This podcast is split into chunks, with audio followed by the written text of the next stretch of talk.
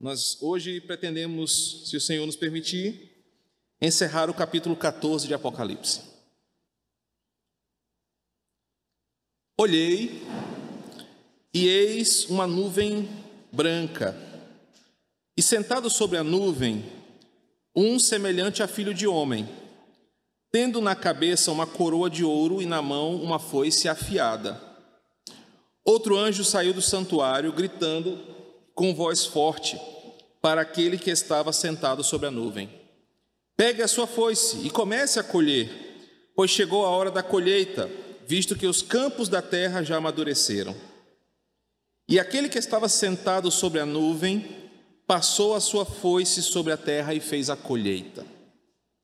Então outro anjo saiu do santuário que se encontra no céu, tendo também uma foice afiada Ainda outro anjo saiu do altar, o anjo que tem autoridade sobre o fogo, e clamou com voz forte ao que tinha a foice afiada, dizendo: Pegue a sua foice afiada e ajunte os cachos da videira da terra, porque as suas uvas estão maduras.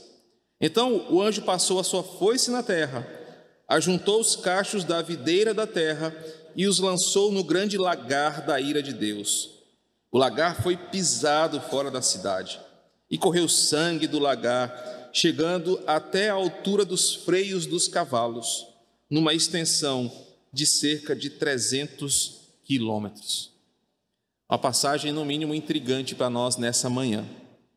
Queridos, o capítulo 14 está chegando ao final, e chegando ao final com uma mensagem completa. Se você acompanhou o capítulo 14, você percebe que ele tem uma visão panorâmica completa da história entre a ressurreição de Cristo e a sua volta. João nos ensinou como igreja a nossa trajetória ao longo dos séculos enquanto aguardamos a volta de Jesus. João recebeu essa visão e recebeu essa mensagem que mostra a soberania de Deus ao longo de todas as épocas, do versículo 1 ao final deste capítulo, percebemos a soberania de Cristo reinando sobre tudo e sobre todos. O capítulo começa falando sobre essa soberania, fala sobre a segurança da salvação dos eleitos, fala sobre o juízo inevitável, o juízo inevitável e terrível que virá sobre os ímpios. O capítulo fala sobre o descanso dos santos na morte e também fala sobre o fim doloroso do ímpio. E agora o texto vai nos falar de uma colheita final, o destino final de justos e ímpios, uma colheita sobre a terra e uma ceifa de cachos de videiras maduras sob a ira de Deus. O pano de fundo que João parece ter em mente aqui é Joel capítulo 3, verso 13, que fala sobre essa colheita da parte de Deus em sua ira contra este mundo em pecado. Então está aí na tela o texto que mostra como Deus virá fazer essa colheita final. O texto fala basicamente de dois anjos, nós percebemos isso, são três anjos, mas dois anjos com vozes fortes. A palavra foi-se aparece algumas vezes, especificamente sete vezes aparece a expressão foi-se a, a palavra foi-se, dando a ideia de é, uma coisa que vai acontecer inevitavelmente, uma indicação de uma totalidade desse juízo. Ninguém vai ficar fora do que vai acontecer aqui. Então, qual é o pano de fundo aqui? É a ideia de que haverá um juízo final, um momento da história onde Deus irá separar para um destino final justos e ímpios. E o texto fala dessas duas colheitas. Uma colheita uh, no primeiro momento, que vai ser destinada para usufruto do Senhor, e uma outra colheita que será o depósito da ira de Deus, mas mostrando que, por causa dessa afirmação, foi-se afiada, e sete vezes a palavra foi-se sendo repetida, a intenção de João é dizer: vai acontecer, vai abranger todo mundo, ninguém vai ficar de fora. Então acompanhe com detalhes o verso 14. O versículo começa com a atenção de João voltada para uma nuvem branca. Detalhe é que essa expressão só aparece aqui em toda a Escritura. Você não vai encontrar em nenhum outro lugar essa expressão nuvem branca. E a ideia aqui é uma relação entre a santidade e a sobrenaturalidade da coisa. A nuvem está no céu, ela é branca, que simboliza a santidade, revelando que há algo por trás. Esse pano de fundo também é um paralelo com Daniel 7,13, que vai nos mostrar esse desvendar de Deus a partir de uma nuvem de glória. Nessa nuvem, João vê alguém semelhante, ele diz, a filho do homem. Termo que os evangelistas, especialmente Marcos, usa para se referir a Cristo porque assim Cristo falou sobre si. Você pode conferir em Mateus 26, 64, Marcos 14, 62. Cristo sendo chamado de Filho do Homem como uma representação federal da nova humanidade, mas também como aquele que simboliza a nossa humanidade diante de Deus. Quando Jesus fala sobre si, ele fala sobre esta visão. Nós lemos agora Mateus 24, quando Jesus falou que haverá o dia em que o Filho do Homem será revelado em poder e glória. Mateus 26, verso 20, é, 20, 64, perdão. Mateus 26, verso 64, diz assim: O Senhor mesmo, quem está dizendo isto? Mas eu lhe digo que, desde agora, vocês verão o Filho do Homem sentado à direita do Todo-Poderoso e vindo sobre as nuvens do céu. João está exatamente vendo esta cena, o cumprimento desta profecia, o dia em que Cristo virá julgar vivos e mortos, recolhendo para si os que são seus e punindo eternamente os inimigos do Senhor. Vamos só fazer uma conexão didática aqui. Enquanto o capítulo 13 projeta a expansão do ímpio, o capítulo 14 termina com um juízo final terrível sobre o ímpio. E na sua visão, João vê Cristo, versículo 14, coroado com uma coroa em sua cabeça de ouro e na sua mão uma foice afiada. João parece estar vendo o rei da glória do Salmo 24 e que em sua foice, sua mão segura uma foice afiada, simbolizando que ele não veio para ser humilhado, ele não veio mais para servir, ele não veio mais para dar exemplo de humildade, mas ele veio para trazer justiça, punição e juízo sobre esse mundo. João vê Cristo glorificado com uma coroa de ouro, em sua mão uma foice afiada para punir e separar as coisas do que é santo, do que é profano, e ele vê o dia do juízo final. Verso 15 e 16 nos mostram que de repente sai um anjo do santuário. O santuário aqui nós já aprendemos nos capítulos 5 e 6, que é onde está o trono de Deus, a habitação de Deus. Esse anjo sai de dentro do, do santuário, da presença de Deus, o que dá a ideia de que ele vem com uma notícia. Lembre-se, a palavra anjo no grego aqui escrita é mensageiro.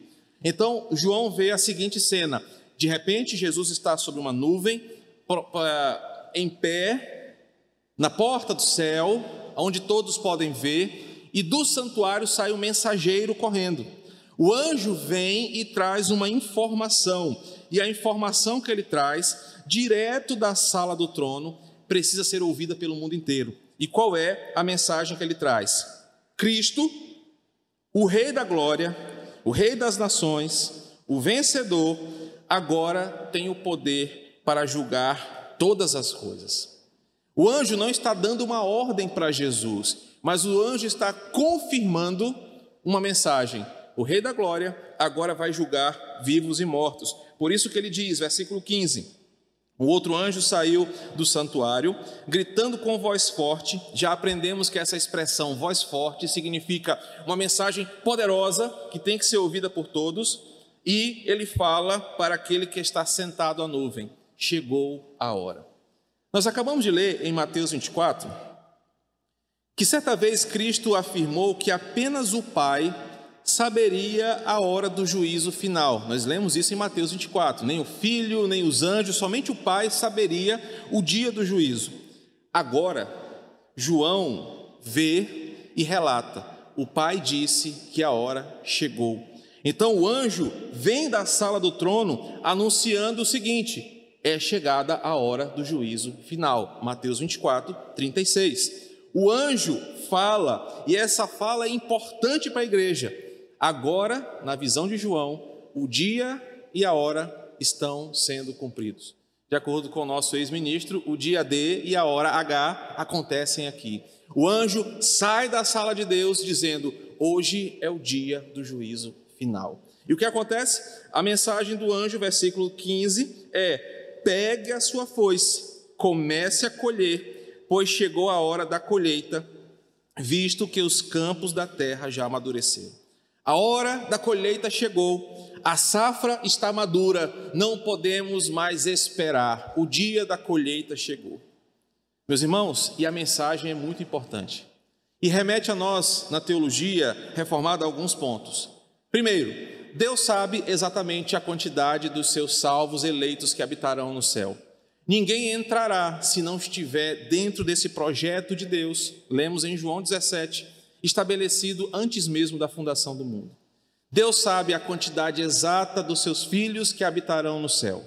Além disso, Deus é o único quem pode dar a ordem sobre o dia do juízo final. Mas a mensagem é muito clara: o que havia de florescer já floresceu, o que havia de brotar já brotou. Nós precisamos colher, porque o tempo é chegado para usar aquilo que está maduro. Cristo veio colher agora o que é seu. O tempo de colher os crentes, recebê-los nos seus celeiros, recebê-los recebê-los em casa. O versículo 15 e 16 fala sobre o dia em que Jesus virá buscar a sua igreja como uma colheita de trigo, como uma colheita de soja, em que não pode passar o tempo da colheita e nem anteceder ao seu tempo exato. Isso nos leva a uma certeza, meus queridos. A primeira delas é que nós estamos lá, nós estamos inseridos aqui. Vários textos no Novo Testamento mostram como será esse momento, onde a trombeta soará, nós acabamos de ouvir isso. Cristo chamará para si os que são seus, a nossa fisicalidade será transformada, nós estaremos com o Senhor nos ares e habitaremos com Ele para sempre. Em Mateus, Marcos, perdão, capítulo 4, verso 27 a 29, diz o seguinte: Marcos, capítulo 4, verso 27 a 29. Ele dorme e acorda, de noite e de dia, e a semente germina e cresce, sem que ele saiba como. A terra por si mesma frutifica. Primeiro aparece a planta, depois a espiga, por fim o grão cheio na espiga. E quando o fruto está maduro, logo manda cortar com a foice, porque chegou a hora. Jesus está ensinando através de uma parábola o que é o reino de Deus. Agora perceba. Primeira coisa que acontece no versículo: o homem semeia, lança semente sobre a terra, simbolizando a pregação da palavra da boa semente do evangelho. O nosso serviço, irmãos, não é converter ninguém. O nosso serviço não é convencer ninguém a buscar a Cristo. O nosso serviço é pregar a palavra, é lançar a semente. Por isso que quem semeia aqui dorme acorda de noite e de dia, continua fazendo a sua tarefa, preservando a boa pregação da palavra, mas o que acontece? A terra por si mesma frutifica. Lembra da parábola do semeador? O bom solo frutifica a boa semente. O problema não é a semente, o problema é o solo, que um é pedregoso, o outro é cheio de espinhos e o outro é uma terra fértil. Aqueles a quem a palavra alcança porque são eleitos de Deus, esse brotará uma boa semente. Ela primeiro cresce, ela primeiro torna-se, a, a sequência é: aparece a planta, depois a espiga e por fim o grão cheio na espiga. Há um processo. Por isso nós devemos orar para que Deus venha sobre nós no seu tempo. Não adianta você querer orar que Deus venha antes, ele não vai vir no seu tempo. Ele virá no tempo dele, no tempo da colheita, em que a foice passará e arrebatará para si os que são seus. Verso 17 e 18 muda um pouco o cenário. Porque o verso 16 diz que aquele que estava sentado sobre a nuvem passou a sua foice sobre a terra e fez a colheita. Aqui já houve a primeira separação. Os santos foram recolhidos para Deus. Não ficou ninguém de fora, nenhum dos eleitos deixará de habitar no céu, eles foram chamados para perto de Deus no bom momento da colheita. Entretanto, versículo 17, João vê outro anjo. E ele diz que esse outro anjo saiu do santuário que se encontra no céu. Percebam a diferença. O primeiro sai, versículo 15, perdão, ele sai do santuário gritando com alta voz. Versículo 17, ele sai do santuário tendo também ele uma foice afiada. Enquanto o primeiro anjo sai do santuário falando, esse segundo anjo sai do santuário, versículo 17, com uma foice afiada na mão. O versículo 18 diz: Ainda outro anjo saiu, mas não do santuário, saiu do altar. Perceba essa diferença. Os dois primeiros saem da sala do trono, o terceiro anjo sai do altar. Por que isso é importante? Porque enquanto Cristo recolhe os que são seus, colhendo os santos de Deus, João vê que outro anjo também sai da sala do trono com uma foice na mão, mas vê um outro anjo que saiu do altar. O que, que isso significa? Primeiro, nós já aprendemos que o altar visto por João, capítulo 6, é exatamente onde está o trono de Deus.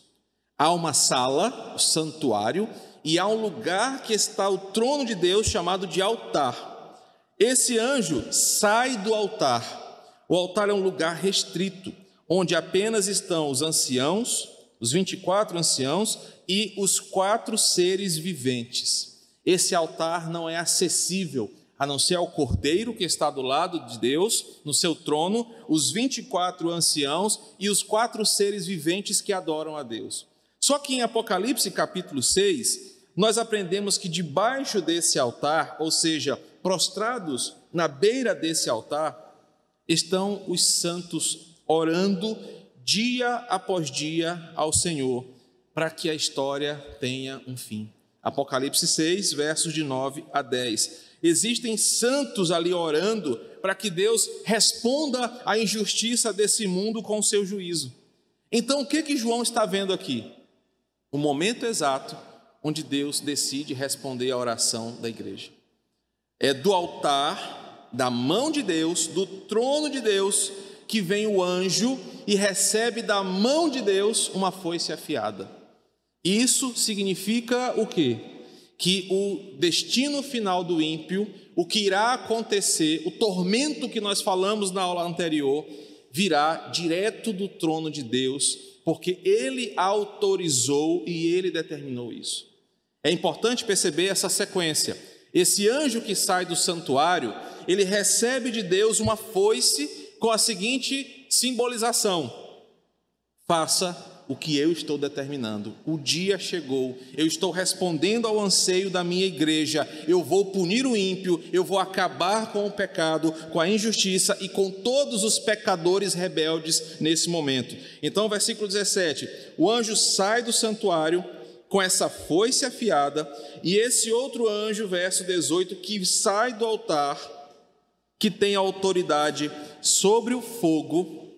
Lembre-se que nas aulas iniciais, fogo, enxofre, fumaça anunciam juízo, tragédia, dor.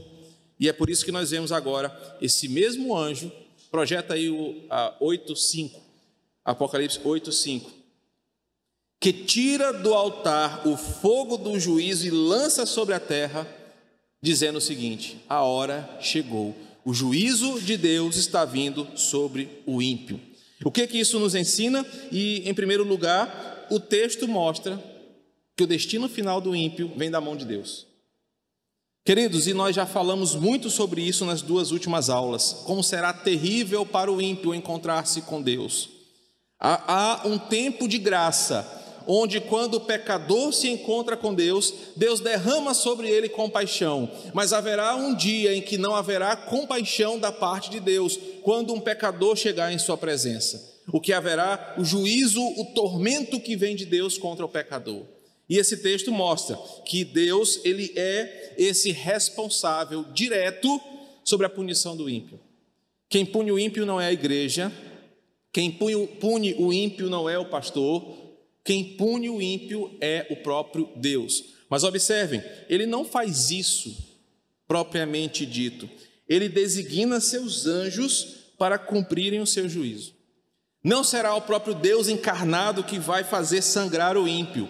Não será o próprio Deus encarnado que vai massacrar, atormentar o ímpio, como vemos, vimos do verso 6 ao 12.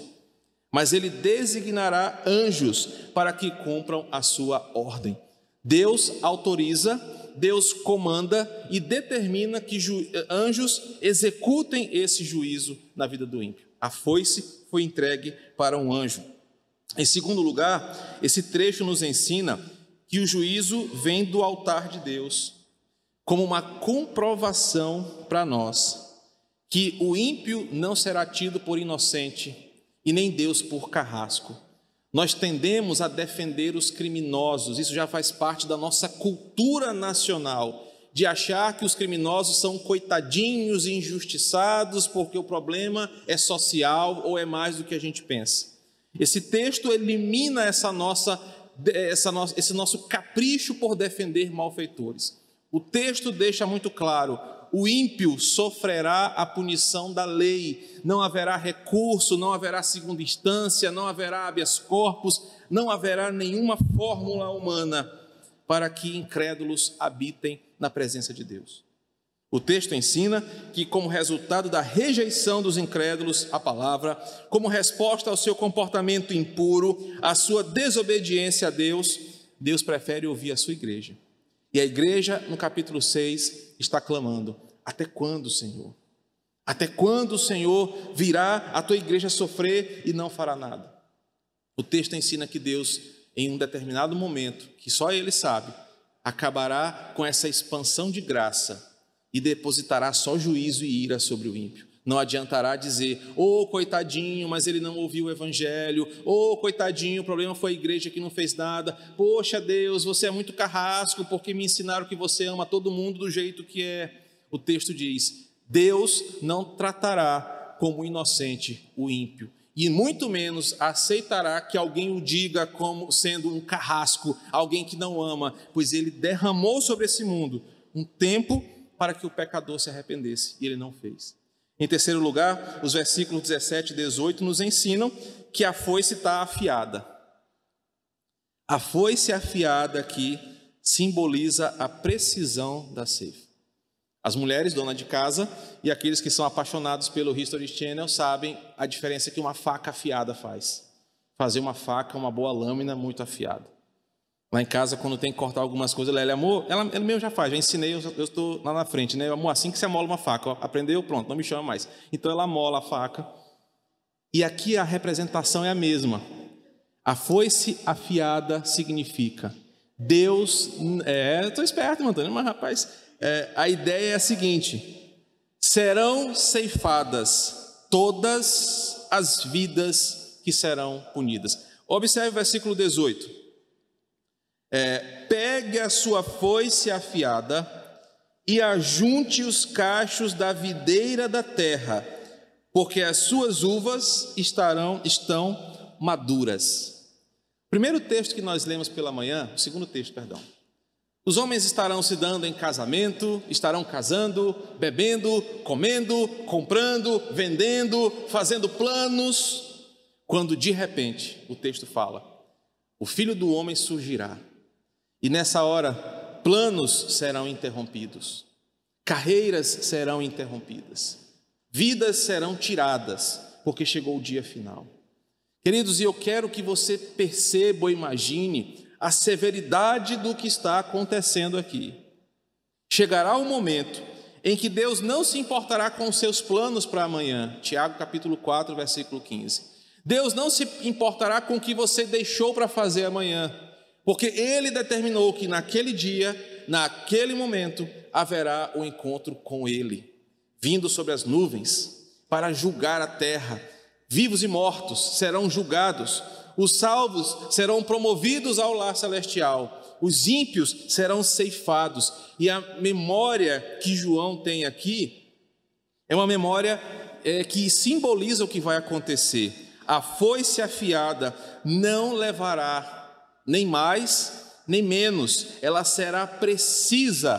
Por isso, no inferno não haverá inocentes. Assim como no céu não haverá culpados ou ímpios. A precisão do corte mostra que Deus sabe o que está fazendo e que não ficará ninguém de fora disso. E aí o verso 19 diz o seguinte: Então o anjo passou a sua foice na terra, ajuntou os cachos da videira da terra e os lançou no grande lagar da ira de Deus. Eu vou por partes aqui. Um antigo comentarista disse o seguinte: que a divisão que Deus fará será baseada também em Mateus 24. Deus ajuntará do seu lado a igreja e do outro lado todos os ímpios. Não imagino como seria essa divisão, mas a ideia que dá é que visivelmente haverá uma distinção. Do meu lado de cá, os que são meus, vinde benditos de meu Pai. Do lado de lá é: não vos conheço, apartai-vos de mim, malditos, para o fogo eterno. O texto parece fazer essa divisão, porque o anjo vai é, ajuntar e colocá-los no lagar da ira de Deus, um lugar onde pecador vai finalmente se encontrar com Deus. Mas que encontro terrível, que encontro tenebroso o ímpio terá com Deus. Enquanto do lado de cá, nós estaremos com Cristo, nós estaremos deleitando-nos da beleza da eternidade. Do outro lado, o ímpio verá uma face de Deus que eu não quero ver jamais na minha vida e nem na de vocês. O Deus irado contra o pecador e contra o pecado.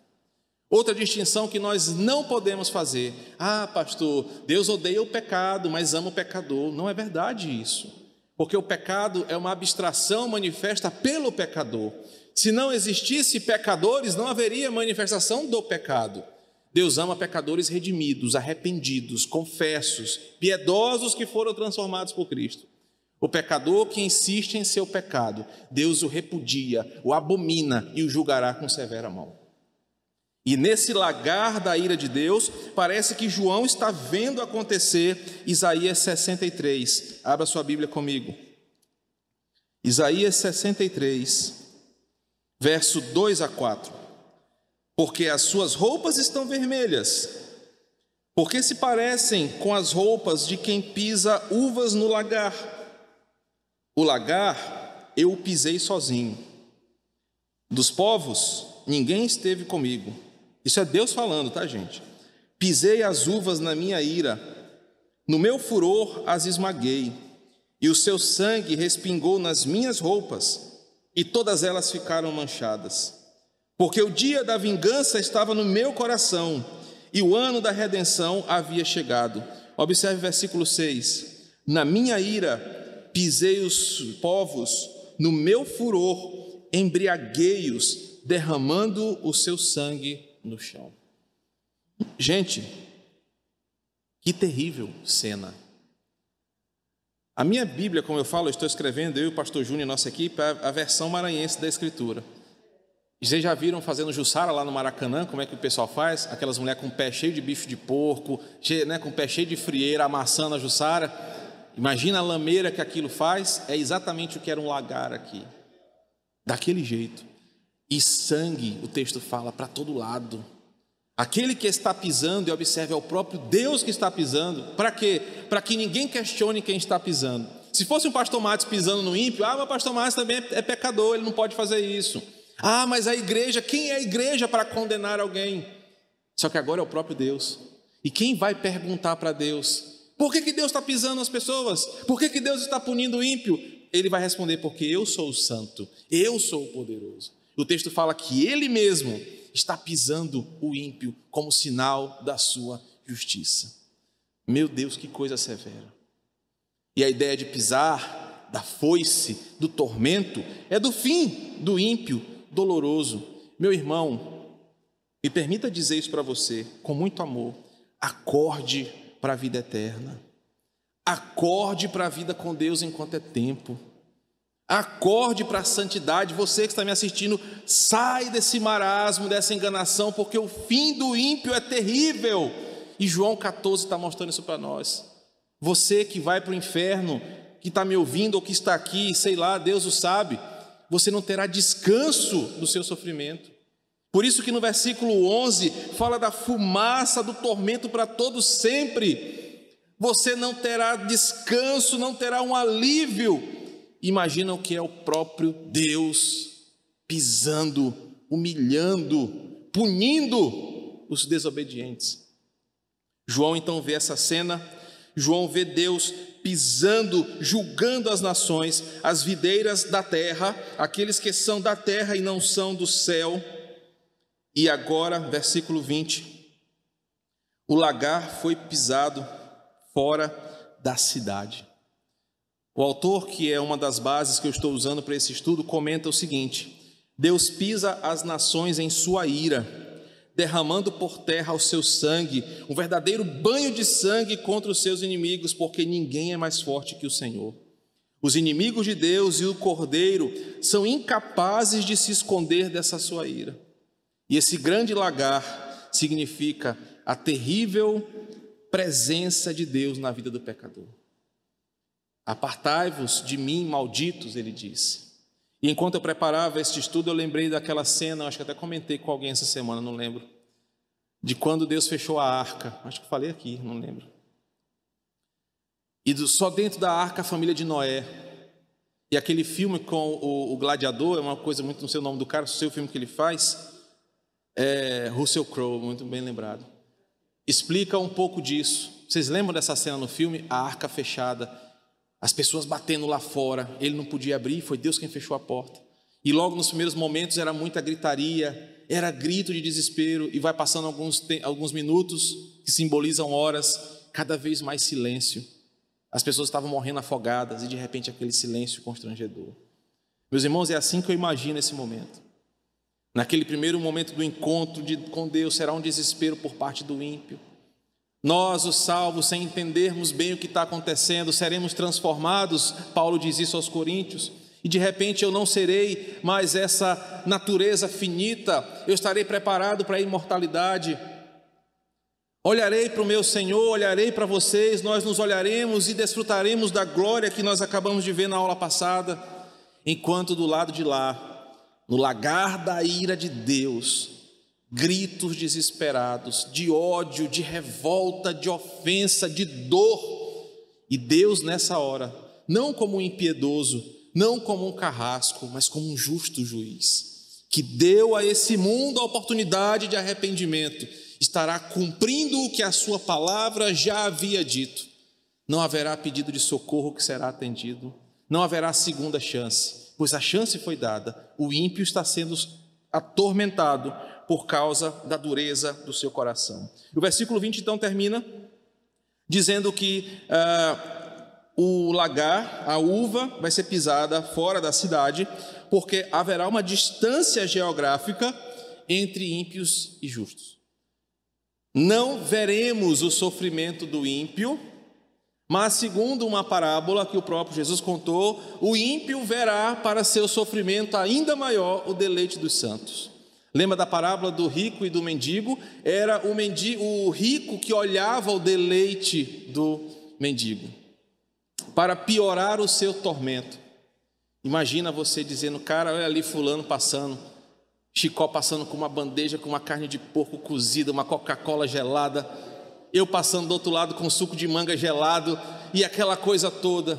E aquele que zombou de você, que zombou de mim, que me chamou de fanático, que te chamou de abestado, que te chamou disso e daquilo, vai dizer: Cara, olha ali ele, e eu estou aqui sofrendo. É o que o texto parece dizer. Ele está sendo separado, pois haverá uma distância geográfica entre santos e ímpios. O verso afirma que Deus punirá os ímpios fora da cidade. A linguagem final é que o sangue escorre sobre o lagar, porque é a figura que João viu muito naquele momento da ilha de Patmos. Outro filme, né, para reforçar que pastor passa a semana inteira só assistindo série e filme, né, Hans? No, no filme Gladiador, é porque é o mesmo autor, é a, é a memória idética aqui funcionando. No começo daquele filme Gladiador, tem uma cena que é a batalha contra os germânicos.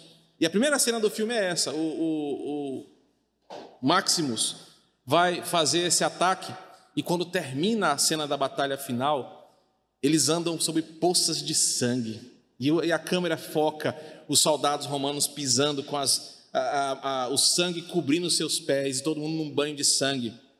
João viu muito isso aqui. João, na ilha de, pra, de Pátimos, sendo um prisioneiro romano, via essas coisas e ele relata que o dia do juízo final será esse cenário de guerra, de matança, reforçando para quem ouve a severidade da destruição do ímpio. Meus irmãos, diante disso, que aplicações, perdão, nós podemos tirar desses versículos? A unidade nos ensinou sobre o dia do juízo final e como o destino de crentes e de ímpios será diametricamente oposto. De um lado, Cristo vai colher para o seu uso o seu povo, vai colher para si o seu povo e os levará em segurança para a sua habitação eterna. Do outro lado, os inimigos de Deus provarão o terrível dia do Senhor. O texto nos ensinou como Deus haverá de lidar com seus inimigos. Haverá justiça e ira, e isso são as piores coisas que o ímpio pode provar. Algo terrível de ser vivido. E por fim, o texto nos exorta ao arrependimento, ao clamor e à gratidão a Deus pelo livramento desse tão terrível dia. Que esse texto te provoque a hoje chegar em casa e agradecer, Senhor, obrigado, porque eu não vou passar por isso, porque eu estou guardado em Ti. E a lembrar daqueles que são ímpios, desobedientes ao Evangelho, a orar por eles, evangelizá-los, pregar a palavra, para que eles possam se arrepender dos seus pecados. Vamos orar? Senhor, aplique essa palavra no coração da tua igreja, em cada um de nós. Que beleza é olhar para o livro de Apocalipse e ver que, como o Senhor planejou e determinou a habitação segura da tua igreja. Haverá um dia em que nós aqui, aqueles que já morreram antes de nós, aqueles que são teus, independente da forma como morreram, estarão com o Senhor nos ares e não lembrarão mais da dor da morte, do sofrimento, mas serão colhidos para ti. E lá desfrutaremos da eternidade com o Senhor. Mas Deus, quão terrível será a realidade do ímpio. Por isso, obrigado pela tua graça que nos salvou. Obrigado pela bênção da salvação que vem de ti. E obrigado, Senhor, porque dia após dia o Senhor nos preserva em salvação. Mesmo quando queremos cair, mesmo quando caímos em pecado, o teu Santo Espírito nos convence, nos chama ao arrependimento e nos dá uma nova chance. Obrigado porque em ti nós estamos seguros em nossa salvação, em nosso destino final. Oramos por aqueles a quem conhecemos, Senhor, que insistem na dureza dos seus corações, que insistem em seus pecados.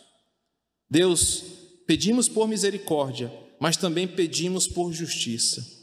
Pedimos que a tua poderosa mão santa faça a tua vontade sobre eles. O nosso desejo é que os nossos familiares, os nossos amigos, os nossos vizinhos, os povos de perto ou de longe, conheçam ao Senhor, se dobrem diante de ti em confissão de pecado e arrependimento, para não provarem desse dia aqui, mas seja feita sempre a tua vontade.